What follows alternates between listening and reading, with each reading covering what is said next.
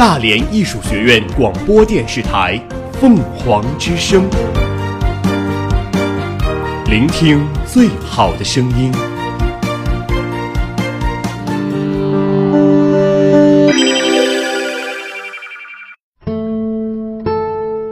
斑斓喧闹的世界里，我们与文字的相识、相知、眷恋与重逢，构成了我们精神世界的宁静、平和、抒发与思考。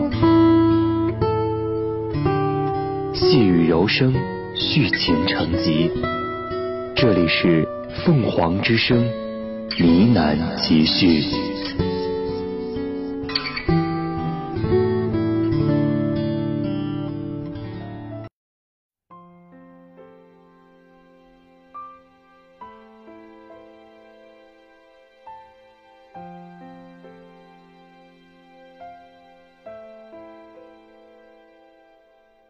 传承语言文化，构建书香校园。我是主播子杰，欢迎收听《凤凰之声》呢喃集序。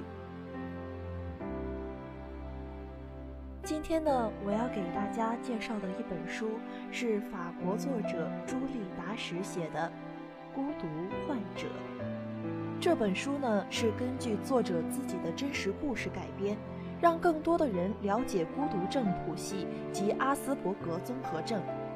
偶然在推荐中看到了这本书的简介，当我的目光触及书名的那一瞬间，一种直抵心底的撼动荡漾开来，生出一种我一定要读读看的渴望。拿到书后，花了半个晚上一口气读完。读书的过程像极了在照镜子。在另一个平行世界里看到了我，褪去一层层的刻意和自我逼迫，显现出那个真实但不讨喜的自己。终于松了一口气。原来我可以不用那么卖力的迎合，其实我可以安安静静的做我自己。这样没错，更不用感到羞耻。书中的女主角玛格丽特有着和我们大多数人一样的一面，她喜欢动物，喜欢阳光灿烂的天气，喜欢巧克力和素食，喜欢她的小狗，还喜欢她的小猫发出呼噜呼噜的声音。但是，这位热爱生活的平凡姑娘，又有着格格不入的另一面。她很难理解暗示、比喻和其他社会准则。以至于遭到了他人的误解和非议。他对声音、气味很敏感，忍受不了嘈杂的环境。他有社交困难，应付社交会让他感到疲惫不堪，又很吃力。这种不同有一种名字，叫做阿斯伯格综合症，是一种较轻的孤独症，与大家熟知的自闭症有所不同。它不存在语言障碍或者智力障碍，也许正因为如此，患有阿斯伯格综合症的患者不易被大家察觉，最多只能被评价为有些怪怪的。孤独患者背负着巨大的疑惑，艰难地适应着社会，在走出家门的那一刻开始，内心的挣扎与抵触。却又不得揣着沉甸甸的心情去面对这些艰难的小细节，在法国插画师卡罗琳的笔下展露无遗。卡罗琳巧妙地运用彩色向读者传递各种情绪：黑色的沉寂，红色的喧闹。确诊之前的玛格丽特，只有鞋子是红色的，也就只有走路的时候会发出声响。其他的时候，他安安静静，强迫自己参加社交，即便内心有千百个不愿意，也要硬着头皮表现得正常。这让我看到了我自己的影子。小时候，我是个不爱讲话又很害羞的小孩，父母觉得应该要有礼貌，便要求我主动和长辈打招呼、拉家常。每每迎面遇到亲戚。我只好打碎自己，柔合成另一个讲礼貌的好孩子。只为了赢得赞许，避免责备。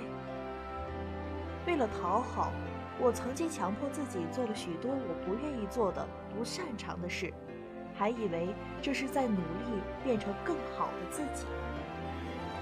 当得知自己的不同，玛格丽特努力地开始寻找原因。确诊之后，虽然还是有交际困难，对气味、声音敏感，但是最重要的是玛格丽特与自己和解。卡罗琳笔下的玛格丽特2.0不再是灰蒙蒙的，T 恤开始有了点点的红色，走路也变得轻快了许多。痛苦多数来自于不接纳。当玛格丽特真正接受自己患阿斯伯格综合症后，她一切的格格不入有了解释，所有的纠结、疑惑、不安都消散了。与其带着勉强的快乐迎合世界，不如拥抱真实的孤独，接纳自己。于我而言，我几乎找不到交际活动对我的意义。我发现绝大多数的人都有强烈的倾诉欲。仔细听下来，除了牢骚抱怨和炫耀显摆，没有什么有价值的信息。对于这种我不感兴趣的谈话，大多数时候，我都强迫自己去倾听，是为了取悦他人，获得友谊。而且，我也不擅长去做一个话题的主导者，勉强自己，心里又不开心。接受这样不善交际的我，接受内向安静的我，会变得舒服得多。我想要一个人待着，就不强迫自己参加集体活动。孤独患者的原书名直译。是看不见的不同。女主玛格丽特的 A 面，四肢健全，有一份全职工作，有一个固定男友，有车有房，猫狗双全，生活简单，热爱自然。女主玛格丽特的 B 面，她对噪音敏感，只穿宽松的衣物，不善交际，朋友不多，喜欢独处，喜欢有规律甚至一成不变的生活。因为在孤独症的谱系中，他的阿斯伯格综合症是高功能的，没有明显的语言和智力障碍，所以他的不同常常被身边的人忽略，要么就是被误认为宅、内向、矫情、古怪、死板、无趣，不会说话，不懂得察言观色，有性格缺陷。人们当然不会对盲人说：“把眼睛睁大点就能看见了。”那很恶毒，但是他们很可能会对孤独症患者说：“多参加参加集体活动，多交交朋友就好了。”却不知道这很愚蠢。如果人际交往对于你来说非常困难，也许可以读读这本《孤独患者》，理解自己，和自己和解，根据自己的性格重新去面对世界，会活得快乐许多。如果用爬树的能力来评判一条鱼，他此生都会觉得自己是个傻瓜。我也曾是这样的一条鱼，直到找到了自己的大海，才快乐起来。读完这本书，我觉得更加理解身边的人了。一些对于我们来说容易的事情，对另一些人可能很难。没有好与坏，我们只是不同。也要接纳彼此的不同。最好的绘本，是可以打破心灵之间的高墙的。这本《孤独患者》就是这一本书的题目，让人只是打开都需要一点点勇气，因为害怕在其中看到的是自己的传记。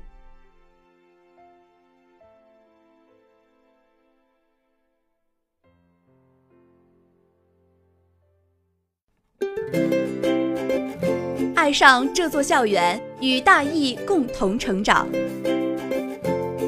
爱上这座校园，与大义共同成长。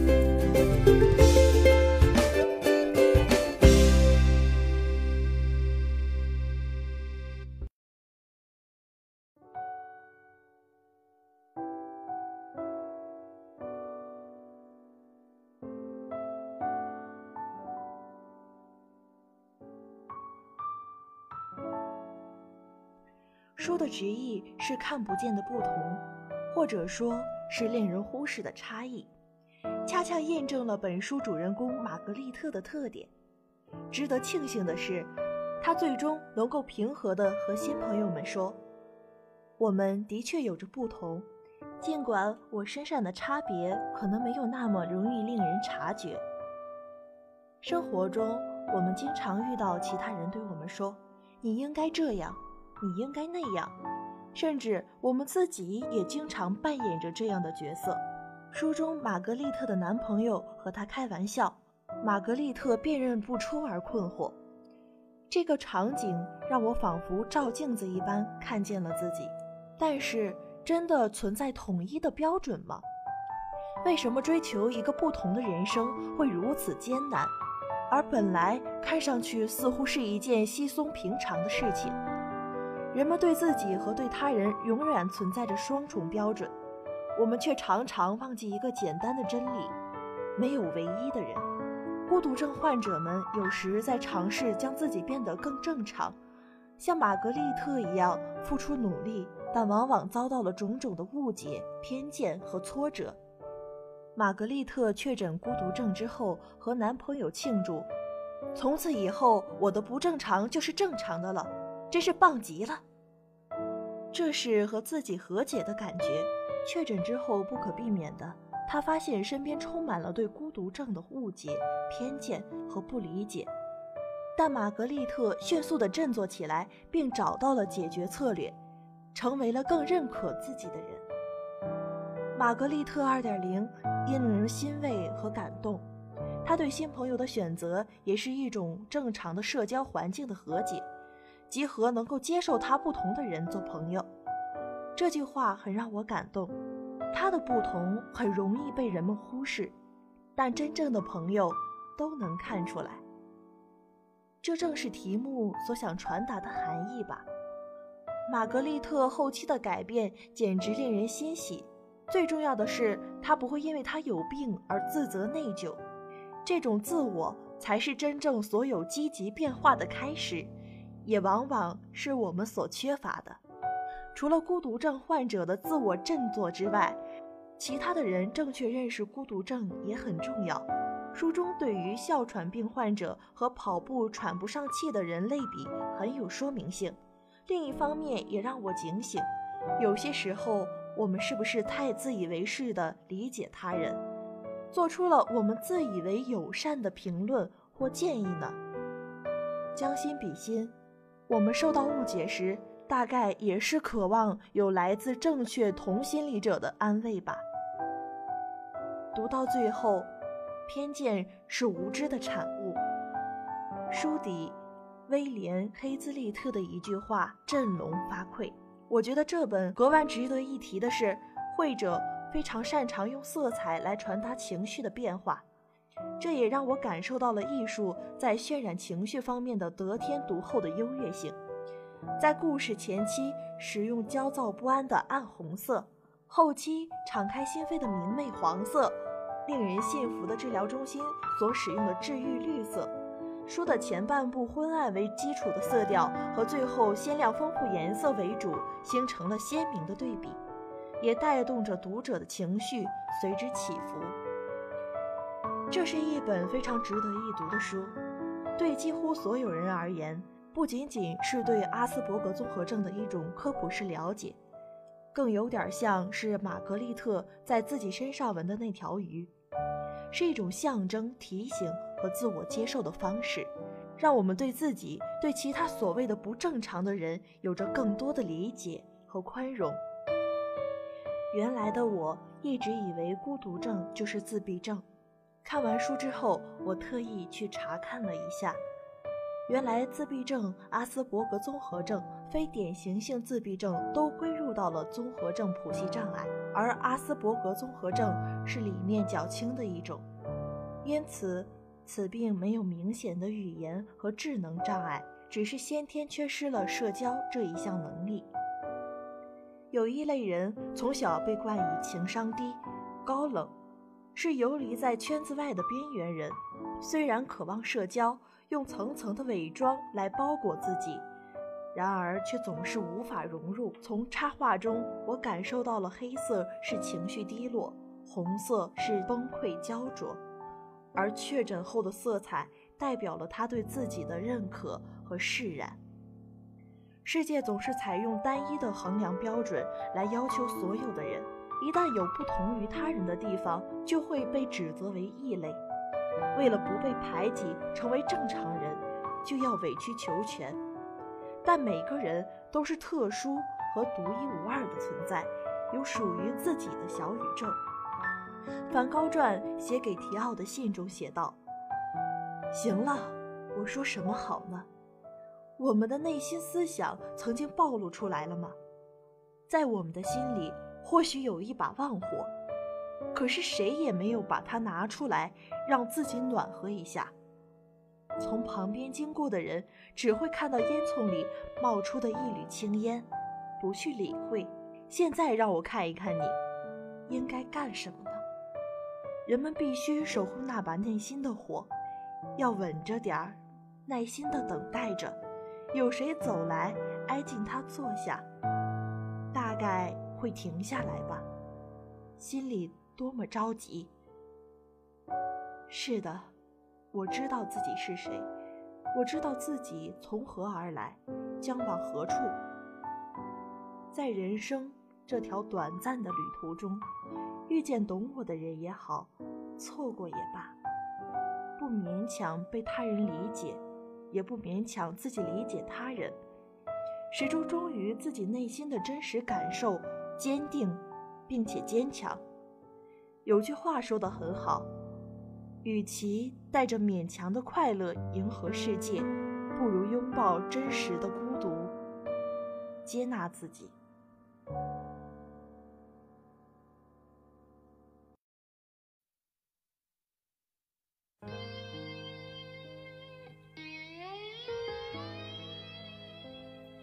世界上本没有什么绝对的事情，越长大越发现对与错、好与坏之间的界限。并非肉眼可见，标准也不具有普适性。你是什么样子的，就走适合你自己的路，不必羡慕他人，更不必为了这样的自己感到羞耻。好了，今天的节目到这里就结束了。上蜻蜓 FM 搜索“大连艺术学院”即可同步收听我们的节目。我是主播子杰，我们下期同一时间再见。我不唱声嘶力竭的情歌，不表示没有心碎的时刻。摊开伤口任宰割愈合就无人晓得我内心挫折活像个孤独患者自我拉扯外向的孤独患者有何不可？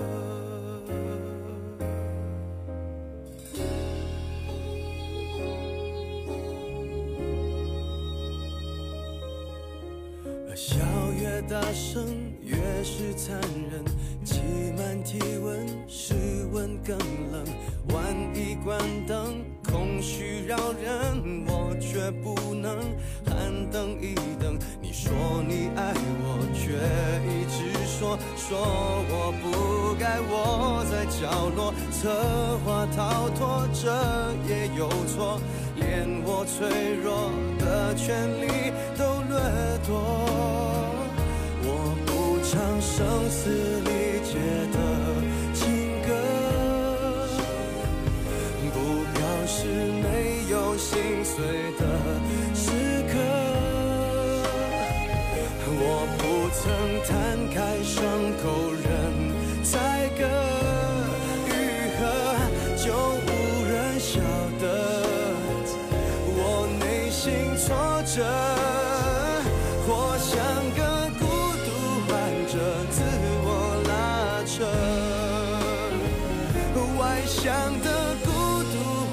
的有。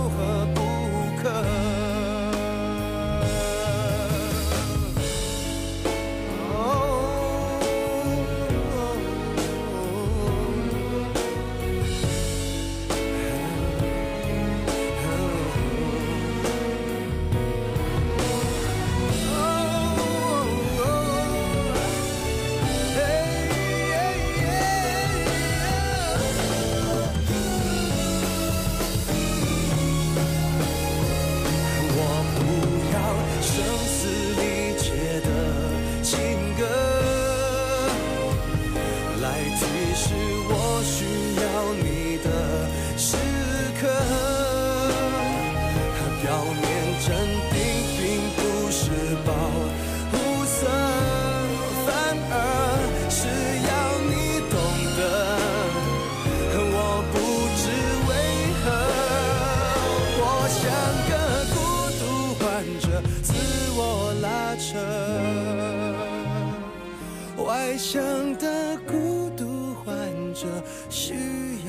人。